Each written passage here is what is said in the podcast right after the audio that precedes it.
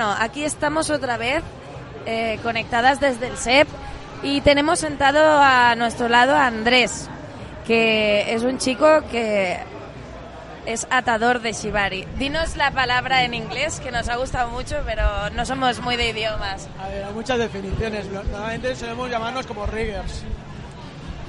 Que significa, persona que ata, atador. Igual que shibari es en japonés es atar, o sea, tampoco es una cosa tan término muy, muy diferente. ¿Y qué haces por aquí? Explícanos.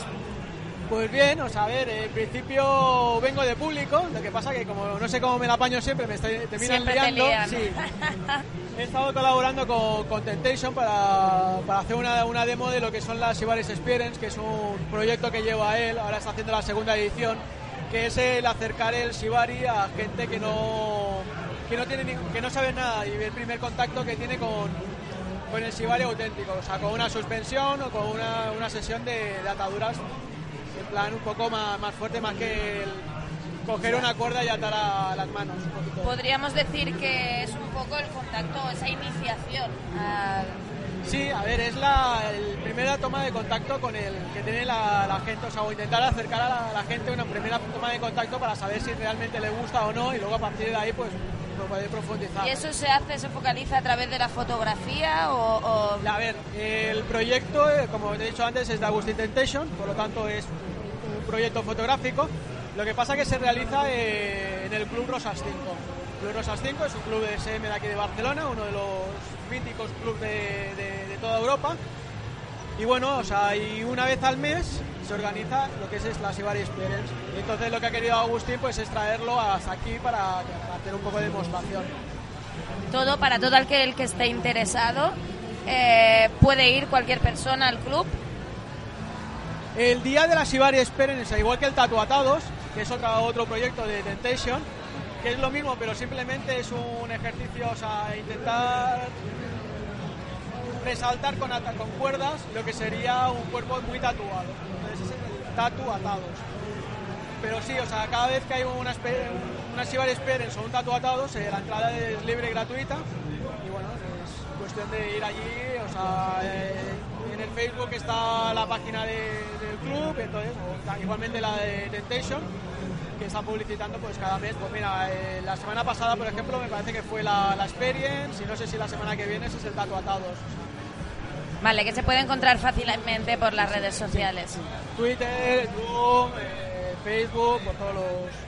¿Y qué vas a hacer por aquí, ya que te han liado un poquito? Pues bueno, a ver, mi contacto este año con el, con el festival ha sido colaborar con la presentación a la prensa de- del festival, haciendo una demo de, de Shibari con una suspensión con Amarna Miller.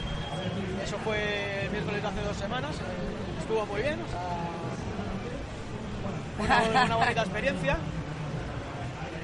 Tanto para mí como para Marna, que hacía mucho tiempo que no hacía Shibari, o sea, desde, prácticamente desde que se fue para Los Ángeles y se lió ya con todo lo que es el, boom mediático que está teniendo, pues lo que es el Shibari siempre ha sido una cosa mucho más íntima y demás, y bueno, ha sido también una, una reconexión con, la- con las que espero que no, que no dejen.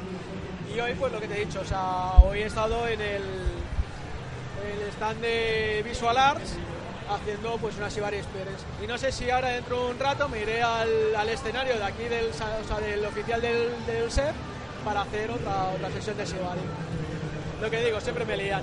Ah, es habitual, siempre hay quien nos dejamos liar siempre. ¿eh? Sí. Eh, estábamos hablando hace un rato de, de que en unos años para acá el festival se ha ido abriendo a la diversidad sexual de alguna manera, ¿no? Si más no, abriendo posibilidades. Este año, como has comentado, eh, hay un escenario, un, sí, un escenario en sí, ¿no?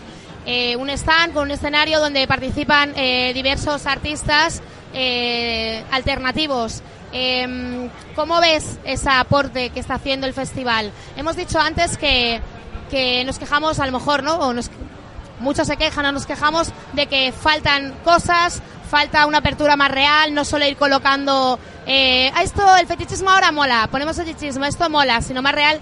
Pero hablamos de que no se puede eh, bombardear desde fuera, ¿no? Que realmente tienes que entrar, tienes, tiene que haber un público que demande eso y si el público no está dentro, eh, el festival no va a notar una demanda, con lo cual no lo va a hacer. Y que, bueno, no sé si conoces a Julie y su hermano, sí, supongo que has tenido ocasión de hablar con ellos, están realmente abiertos a todas las posibilidades. Yo creo que nunca han cerrado las puertas a nada. Eh, ¿Cómo ves que, se haya hecho esta apertura? ¿Cómo te han comentado tus compañeros que está yendo el espacio? A ver, eh, todo lo que es abrir hacia la sexualidad, hacia grupos alternativos, no alternativos, sino diversos de lo que es la, heterosexualidad, lo encuentro perfecto. O sea, yo como perteneciente al BDSM Live, pues bueno, pues encuentro desde, a ver, yo soy antiguo propietario del Club Rosas 5, ahora ya no lo soy, pero bueno, he sido, y siempre que hemos venido aquí al SEPA ha sido para abrir un poco más la, puerta y demostrar de que no somos gente rara, o sea, que, que nos gusten los látigos, nos gusten las cuerdas o que nos gusten las prácticas extremas, somos gente normal que vamos, vamos por la calle, vamos a trabajar, llevamos autobuses, conducimos taxis, somos médicos, hacemos de todo, no hay un tipo de especial. Y entonces, eh, todas las puertas que se abran son buenas. hay que reconocer que el festival hasta hace poco eh, era un mercado eh, muy comercial, estaba metido mucho en el mercado comercial y no, no se abría, o sea, estaba metido por las grandes industrias del porno y demás. Y gracias a Internet, ya que se ha diversificado mucho la, la forma de comprar porno y demás, pues entonces yo creo que todas estas, eh, al perder las grandes productoras el espacio, lo están recuperando la gente que realmente vivimos la sexualidad plenamente, no solamente la heterosexualidad encerrados en nuestra habitación y demás. O sea, podemos salir a la calle vestidos de látex que no pasa absolutamente nada.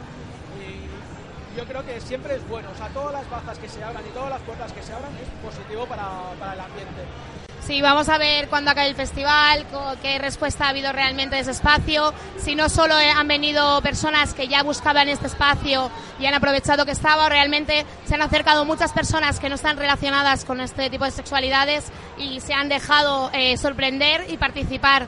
Sí que quiero aclarar que el BDSM lleva en el Festival Erótico desde la primera edición, nunca ha sido algo aparte, se ha trabajado mucho pero que hasta el momento era BDSM puro y duro y venía de parte de expositores que venían a promocionar su empresa.